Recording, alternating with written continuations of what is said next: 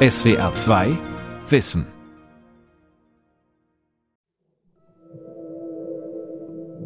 Ich springe vom, vom Schiff, ich, ich tauche ab, erst habe ich noch das Tageslicht, dann geht das immer tiefer und es wird immer dämmeriger und plötzlich ist es dann ganz dunkel und aber unten ist es halt kalt, aber sehr, sehr klar. Das heißt, ich habe dann in meinem Lampenschein plötzlich einen Schatten und ich weiß ja im ersten Moment noch gar nicht, was das ist. Das kommt immer näher und dann erkenne ich, ich, ich, ich habe ein Wrack vor Augen. In den Ozeanen liegen unzählige Schiffswracks, von Unwettern, Hindernissen oder auch vom Feind in der Schlacht zum Untergang gebracht. Auf dem Meeresgrund bieten die Wracks ein attraktives Zuhause für diverse Meeresbewohner. Manche Taucher hoffen, in ihnen sagenumwobene Schätze zu finden, viel häufiger liegt dort aber gefährliche und giftige Fracht. Allein in der deutschen Nordsee haben wir so bis zu 120 militärische Wracks, inklusive Flugzeuge auch, die da liegen. Davon sind aber nur wenige wirklich identifiziert. Die Kriegswracks haben oft noch Kraftstoff und Munition an Bord. Viele Jahrzehnte lang hat man sich um sie und um die weit im Meer verstreut liegende Munition kaum gekümmert. Still schlummerte alles tief unter der Oberfläche. Doch Munition und Tanks rosten. Explosive und giftige Ladung gerät bereits in die marine Umwelt und in die Nahrungskette. Forscherinnen und Forscher machen sich nun auf die schwierige Suche nach Wracks. Schiffswracks am Meeresgrund. Ökosysteme mit gefährlicher Ladung. Von Marco Pauli. Update des Fahrtleiters Matthias Brenner nach Rücksprache mit dem Kapitän. Wir müssen schauen, was in den nächsten Tagen passiert. Wir haben jetzt den aktuellen Wetterbericht abgewartet, der leider für uns soweit nichts Gutes bedeutet. Cornelia Rimmel ist wissenschaftliche Mitarbeiterin beim Deutschen Schifffahrtsmuseum Bremerhaven. Sie sitzt in ihrer Kabine an Bord der Heinke, einem Forschungsschiff, mit dem sich ein internationales Team auf die Suche nach einem versunkenen Kriegswrack machen will. Die Prognose für morgen, also für Dienstag, lautet Windstärke 10 Wellen von sieben bis acht Metern.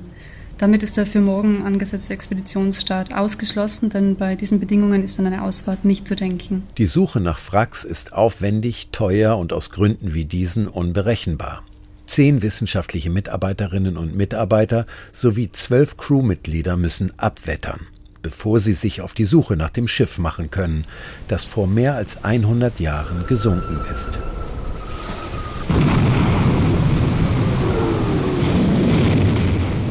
28. August 1914. Drei Torpedos treffen die SMS Mainz. Die Besatzung öffnet die Flutventile, damit der Kreuzer nicht in die Hände der Briten fällt. Das Kriegsschiff der kaiserlichen Marine sinkt mitsamt den Gefallenen vor der Küste Helgolands. Es ist das erste Gefecht im offenen Meer zu Beginn des Ersten Weltkriegs. Nach neuester Datenlage geht man davon aus, dass auf dem Grund der Nordsee mindestens 680 Wracks aus dem Ersten und Zweiten Weltkrieg liegen, 120 im deutschen Teil der Nordsee.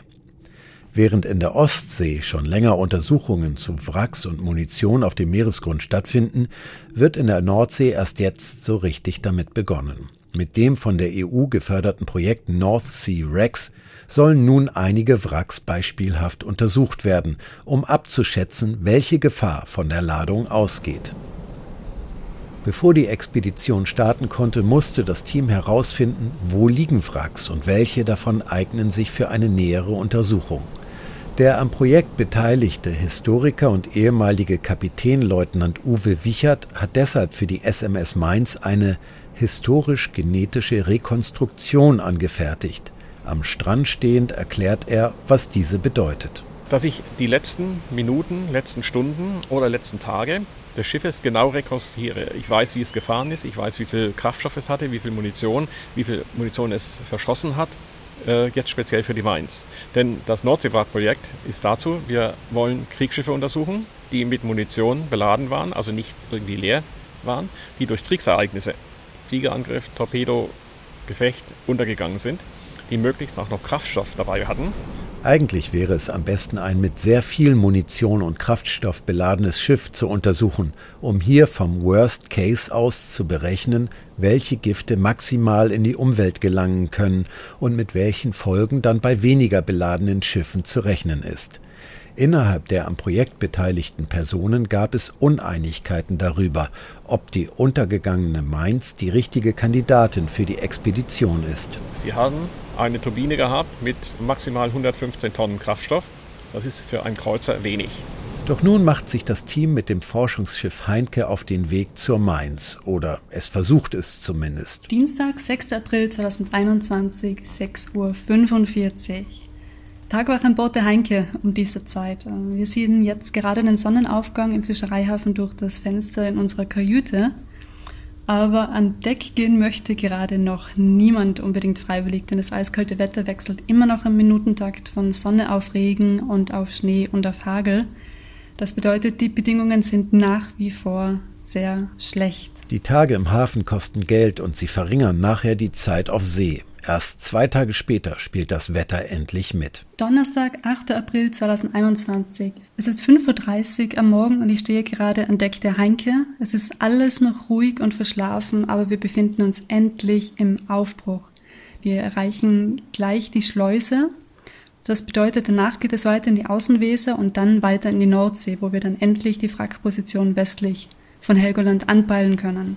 Diese ist dann am Abend erreicht, doch die See ist schwer. Der Wind ist sehr stark, die Wellen sind sehr hoch und einige von uns hat die Seekrankheit sehr direkt erwischt. Die Bedingungen sind immer noch sehr schwierig für alle hier an Bord. Die der Heinke ist auf solche Ergebnisse natürlich vorbereitet und so werden wir als Wissenschaftlerinnen und Wissenschaftler hier an Bord rundum gut versorgt. Tags darauf können die Forschungsarbeiten endlich beginnen. Tauchgänge finden statt und Proben werden gesammelt, um diese später toxikologisch untersuchen zu lassen. Matthias Brenner vom Alfred Wegener Institut ist der Leiter der Expedition. Wir nehmen äh, Wasserproben aus verschiedenen Tiefen, wir nehmen äh, Sedimentproben entlang des Wracks, wir bringen Länder aus. Das sind solche Metallgestelle, die daneben das Wrack äh, abgesetzt werden, die man mit Messgeräten, aber auch zum Beispiel mit äh, Miesmuscheln bestücken kann, die dann irgendwie einige Wochen später wieder geborgen werden. Taucher erledigen die Arbeiten entlang des Wracks. Doch das liegt in 32 Metern Tiefe und ist für sie kaum zu erkennen. Da war viel äh, Sediment im Wasser. So die erste Tauch hatten wir ganz schlechte Sicht unter Wasser. Es war nur 10, 15 Zentimeter Sicht. Und dann nur am letzten Tauch hätten wir einen Meter Sicht. Sven van Haalst vom Flanders Marine Institute in Ostende, Belgien, ist Maritimarchäologe und Forschungstaucher. Die schwere See hat dem Team insgesamt nur drei Tauchgänge erlaubt. Ja, mit der schlechten Sicht war es natürlich ganz schwierig zum Orientieren auf dem Wrack. Was wir gesehen haben, sind große Wrackteile. Das Schiff war schon zerstört, wenn es unten ging im Ersten Weltkrieg, aber auch seit die 100 Jahre, dass es da ist, fällt es auseinander. Und dann, äh, ja, es ist manchmal schwierig zum Orientieren, sicher mit einer Sicht von nur einem Meter. Zu schlechte Sicht, um etwaige Munition zu orten. Dafür viele Proben aus der Wrackumgebung, durch die man mehr erfahren wird. So das erste Ergebnis der Expedition.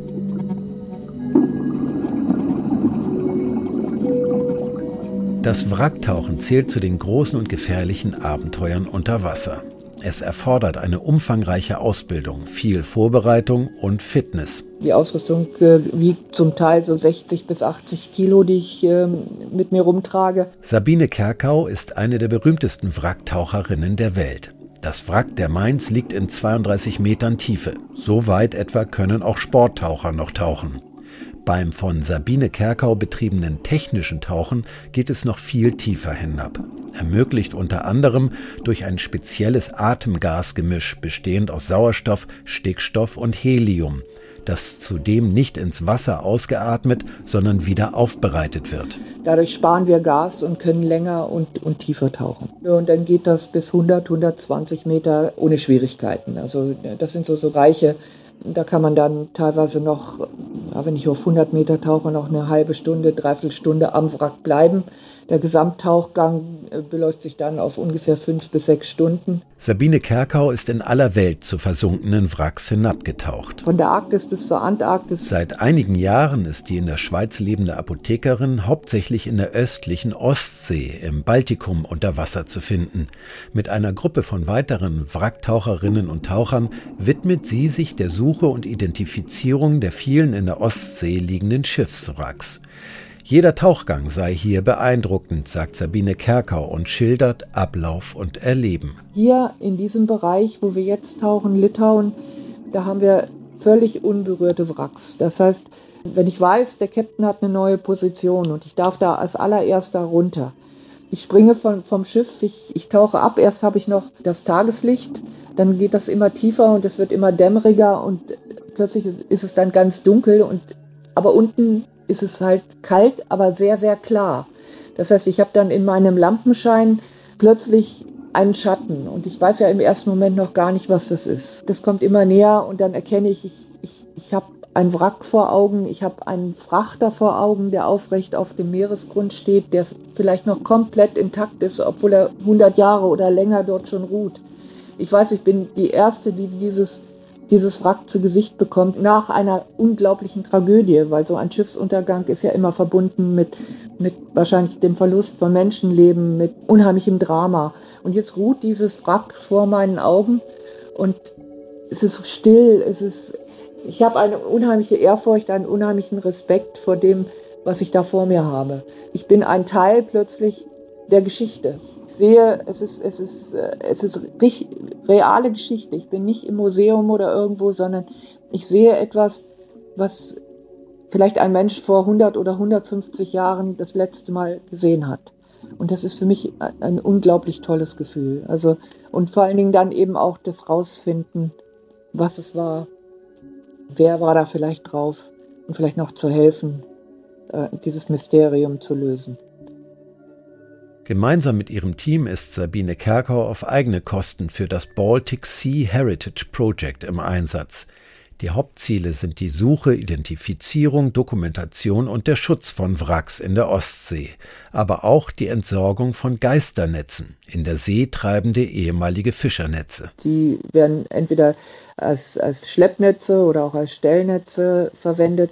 Die sind teilweise 50 Meter hoch, 100 Meter lang und da diese Positionen der Wracks in der Ostsee zum Teil noch nicht markiert sind, bleiben die eben an diesen Wracks hängen und sie sind dann Fallen eben für alle möglichen Meeresbewohner und die verenden da drin und das ist ziemlich schlimm. In der Ostsee gehen jährlich bis zu 10.000 Fischernetze verloren, die die Umwelt belasten und in denen Tiere qualvoll verenden, in der Ostsee etwa Seehunde und Schweinswale.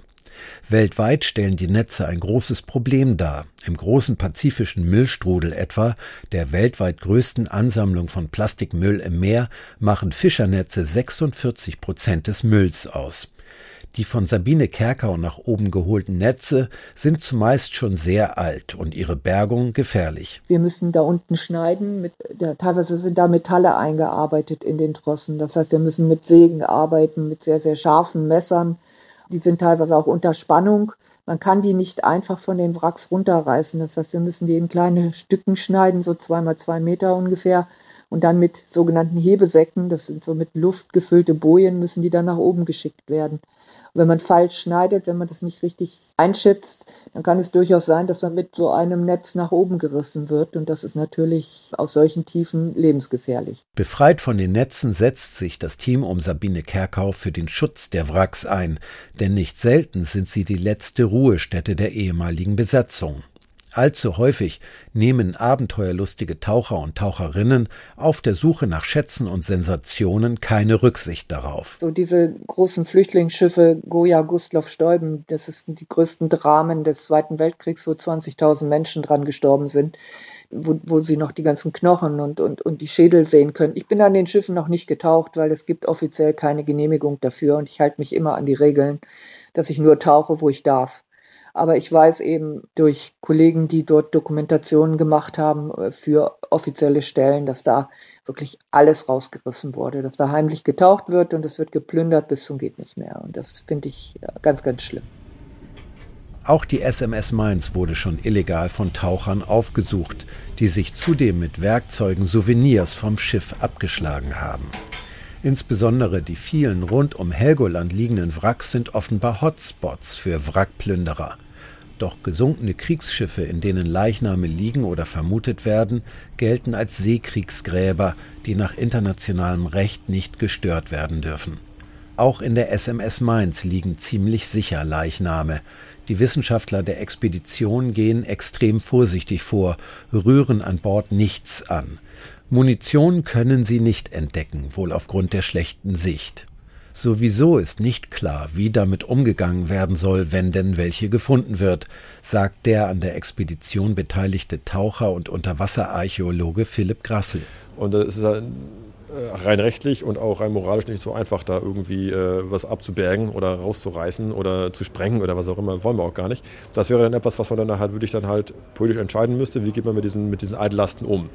Also wenn sie in einem, in einem Wrack liegen, wie kann man jetzt sozusagen Denkmalschutz, aber halt auch Totenruhe und aber auch quasi die, die, die Notwendigkeit, äh, eine gefährliche Substanz loszuwerden, verbinden. Eine Idee ist, die Munition in Wracks durch Tauchroboter bergen zu lassen.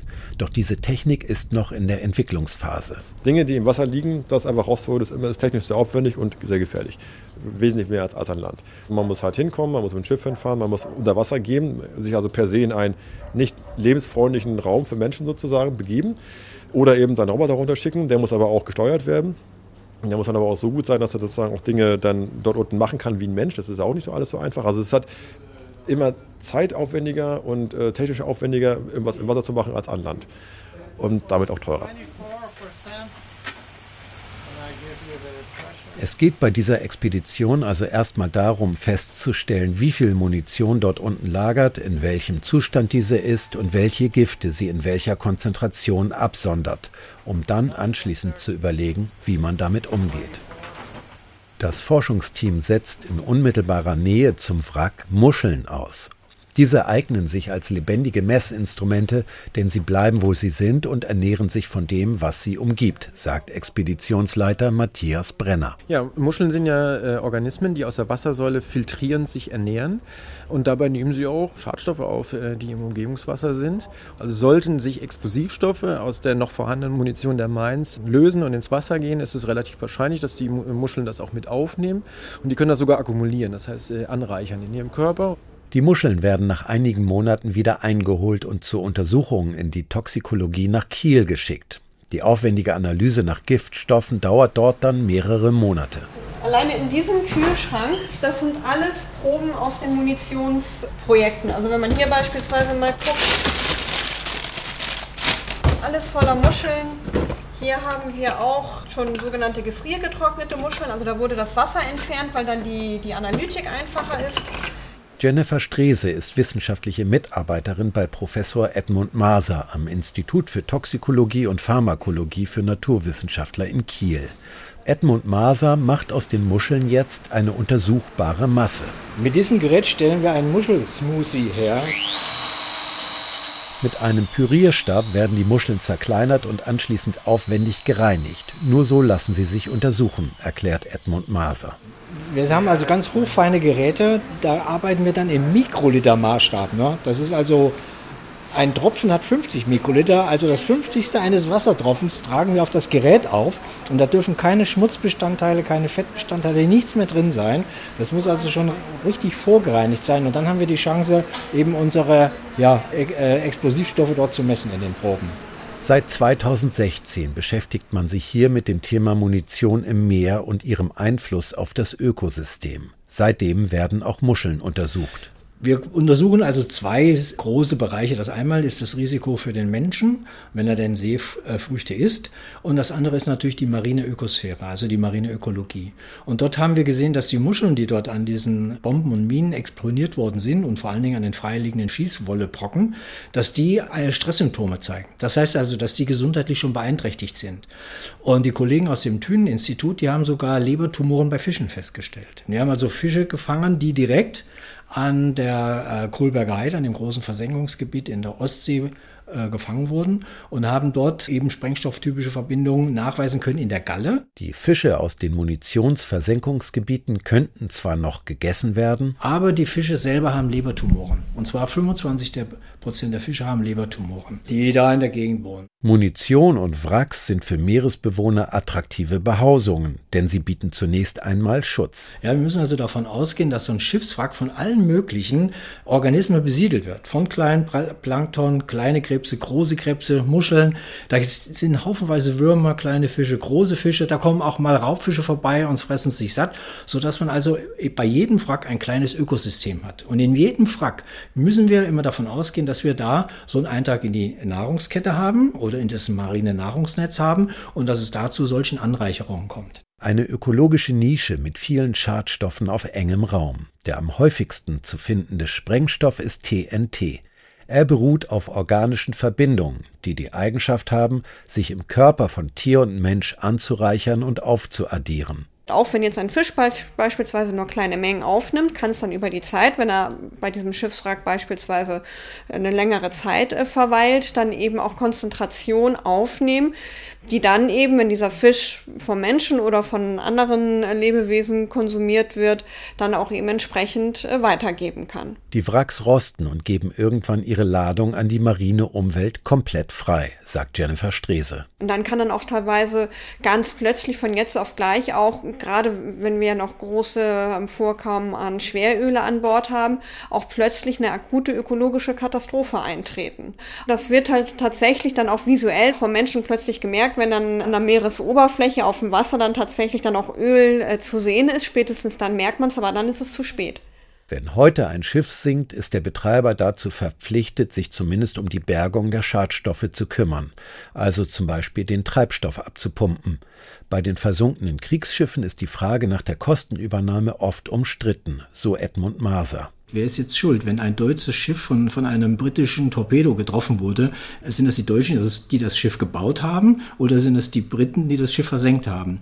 Und da, da streitet man sich noch. Und deshalb sind wir jetzt dabei, auch mit den Behörden zusammen und mit der Politik zusammen, letztendlich eine europäische Lösung herbeizuführen. Dass, dass man einfach sagt, alle Anrainer an Nord- und Ostsee sind in irgendeiner Weise betroffen und man müsste jetzt einen gemeinsamen finanziellen Topf gründen, aus dem dann solche Sachen bezahlt werden. Dieser Topf sollte dann am besten so groß sein, dass daraus auch die Bergung und die Entsorgung der freiliegenden Munition im Meer bezahlt würde. Doch diese ist mengenmäßig unüberschaubar, so der Historiker Uwe Wichert. Ja, das Hauptproblem ist natürlich nicht die Wracks, weil wenn ich zusammenzähle, was die Munition und die Munition, die in den Wracks drin ist, egal in der ganzen Nordsee, äh, das ist das kleinere Nummer, als was dort versenkt worden ist, was an Minen reingekommen ist, was an Bomben in Fehlwürfen oder Notwürfen abgeworfen worden ist. Also diese Nummern sind wesentlich umfangreicher. Äh, das sind das nur ein kleiner Punkt. Insgesamt, so schätzen es Experten, befinden sich in den deutschen Gewässern 1,6 Millionen Tonnen Kriegsmunition. Die Untersuchung von Kriegswracks ist also das spektakuläre Aushängeschild das größere Problem aber die Massen an Waffen und Munition, die nach dem Krieg einfach versenkt wurden. 1945 haben die Engländer festgestellt, auf dem europäischen Festland haben sie über eine Million Tonnen deutsche Munition erbeutet. Und die muss ja irgendwo hin. Man hat es eben nicht gemacht, jetzt schmeißen wir es nur ins Wasser, sondern man hat sich Gedanken gemacht, wo kriege ich sie hin. Man hat nicht genügend Bewachungspersonal gehabt, nicht genügend Plätze, wo die gelagert werden können. Man wusste nicht, wie der Deutsche sich nach dem Krieg verhält. Wird er diese sogenannte Wehrwolf- und Partisanenkrieg anfangen. Und dann hat man also eben gebraucht, äh, was, wo können wir die Munition einigermaßen sicher möglichst schnell verbringen. Wir haben Dokumente gefunden in England, dass sich die Wirtschaft, die Fischerei, die Admiralitäten und auch die Industrie darüber Gedanken gemacht hat. Natürlich nicht so ausgiebig, wie man es heute machen würde, aber man hat sich Gedanken gemacht, bringt es das, Munition zu versenken? Wenn ja, wo?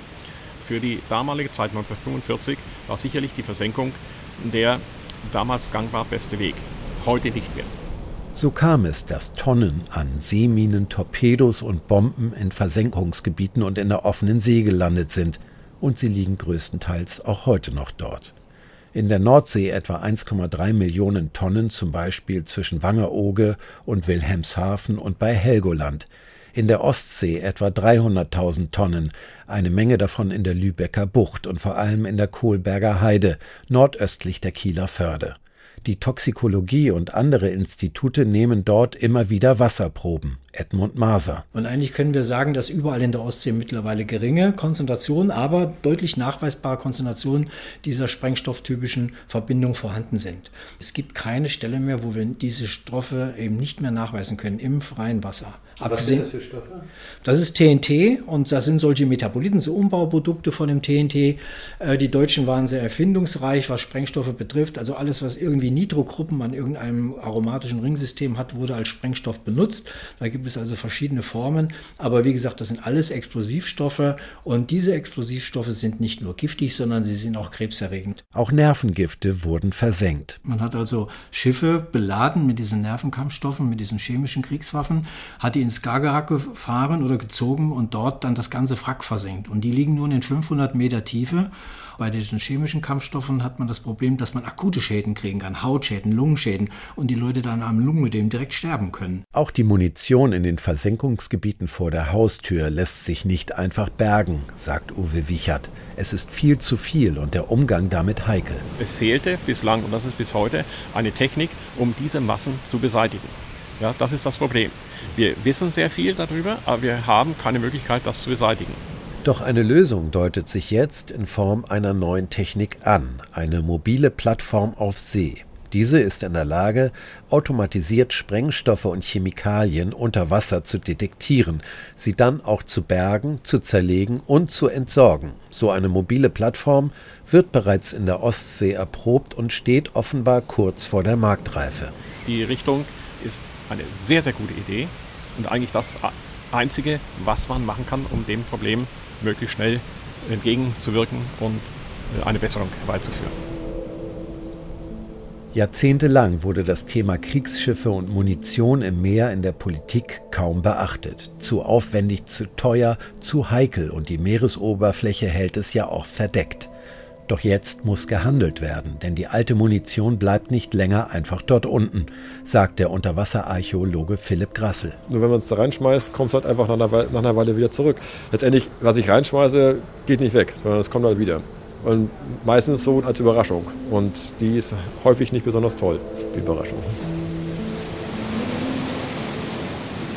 Deshalb ist es wichtig, dass das Thema an der Oberfläche erscheint. Auch durch Expeditionen, wie die der Heinke zur SMS Mainz für das North Sea Rex Projekt. Samstag, 10. April 2021, 20 Uhr. Ja, große Erleichterung hier an Bord. Also wir haben heute einen absolut erfolgreichen Forschungstag hinter uns. Und dass Munition und Gifte aus dem Meer entsorgt werden, das sei doch eigentlich in jedermanns Interesse, meint die Taucherin Sabine Kerkau. Es gibt ja fast niemanden, der das Meer nicht liebt. Aber da die meisten nicht die Möglichkeit haben, so wie wir, unter die Oberfläche zu gucken, denkt man ja, es ist alles in Ordnung, weil der schöne Sonnenuntergang und das blaue Meer, das sieht ja alles so friedlich und so, so schön aus. Ja, aber was da unter leider los ist, das ist den meisten nicht bewusst. SWR 2 Wissen. Schiffswracks am Meeresgrund. Autor und Sprecher Marco Pauli. Redaktion Lukas Meyer-Blankenburg. Ein Beitrag aus dem Jahr 2021. Auf geht's. Der Gangster, der Junkie und die Hure. Wir sprechen über einen Mord und Niette Mädchen. Valeria, mhm. sag mal bitte was auf Russisch. У нас классные новости. Erleben Sie Ihre Lieblingspodcasts live beim SWR Podcast Festival 2023. Mit gefühlten Fakten, SWR 2 Wissen, Retterview, Too Many Tabs, eine Stunde History und viele andere Ihrer Lieblingspodcasts live beim SWR Podcast Festival vom 12. bis 14. Januar 2023 in Mannheim. Welchen Podstar möchten Sie live erleben? Gewinnen Sie jetzt mit ein bisschen Glück Tickets für die Live-Aufzeichnung Ihres Lieblingspodcasts.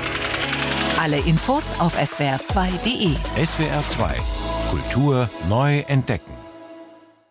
SWR 2 Wissen. Manuskripte und weiterführende Informationen zu unserem Podcast und den einzelnen Folgen gibt es unter swr2wissen.de.